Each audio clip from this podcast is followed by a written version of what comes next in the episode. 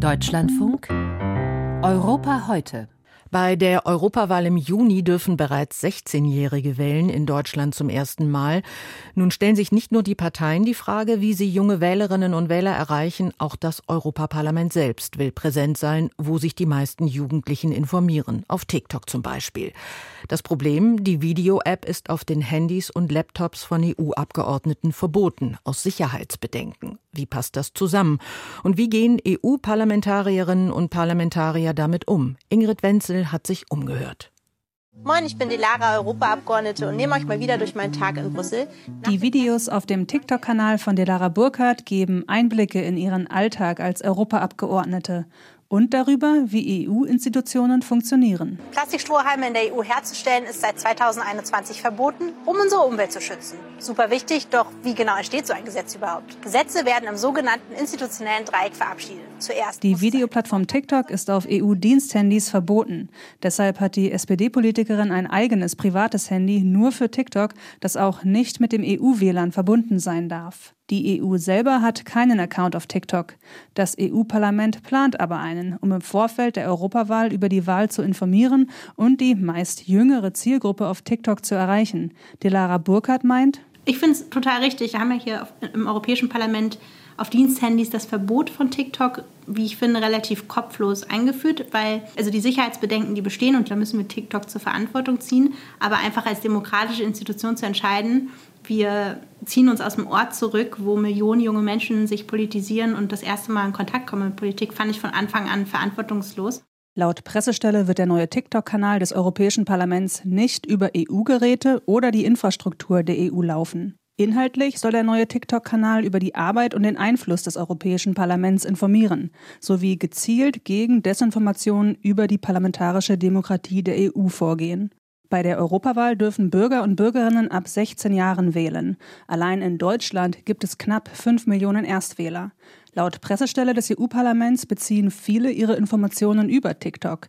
Daher sei es besonders wichtig, wenige Monate vor der Wahl vertrauenswürdige Infos bereitzustellen.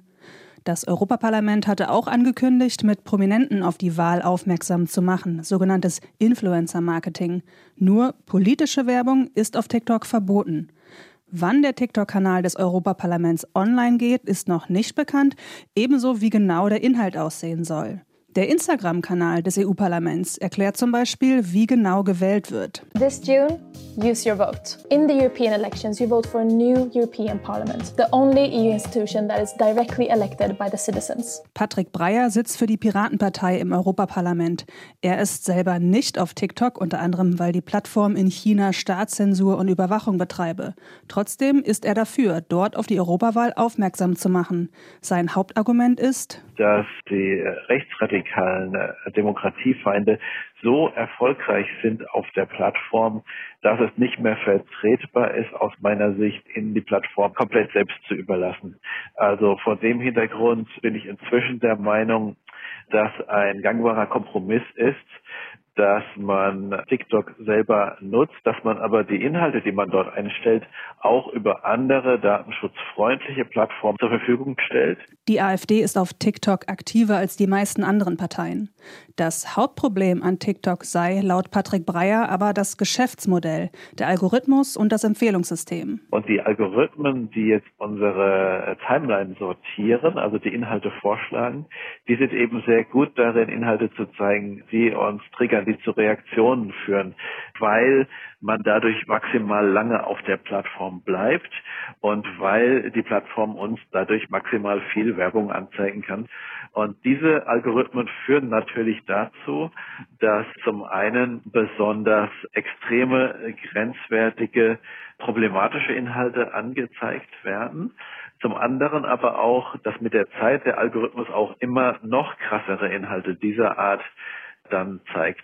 Und das kann sein Rechtsextremismus, das kann betreffen Terrorismus, das kann auch betreffen Suizid und das Thema Magersucht allein im kommerziellen Interesse, im Profitinteresse. Und das betreffe nicht nur TikTok, sondern die meisten Social-Media-Apps wie Facebook und Instagram sowie X, ehemals Twitter. Nun könnten zwischen Extremismus und Desinformationsvideos auf TikTok also auch Videos über die Europawahl laufen.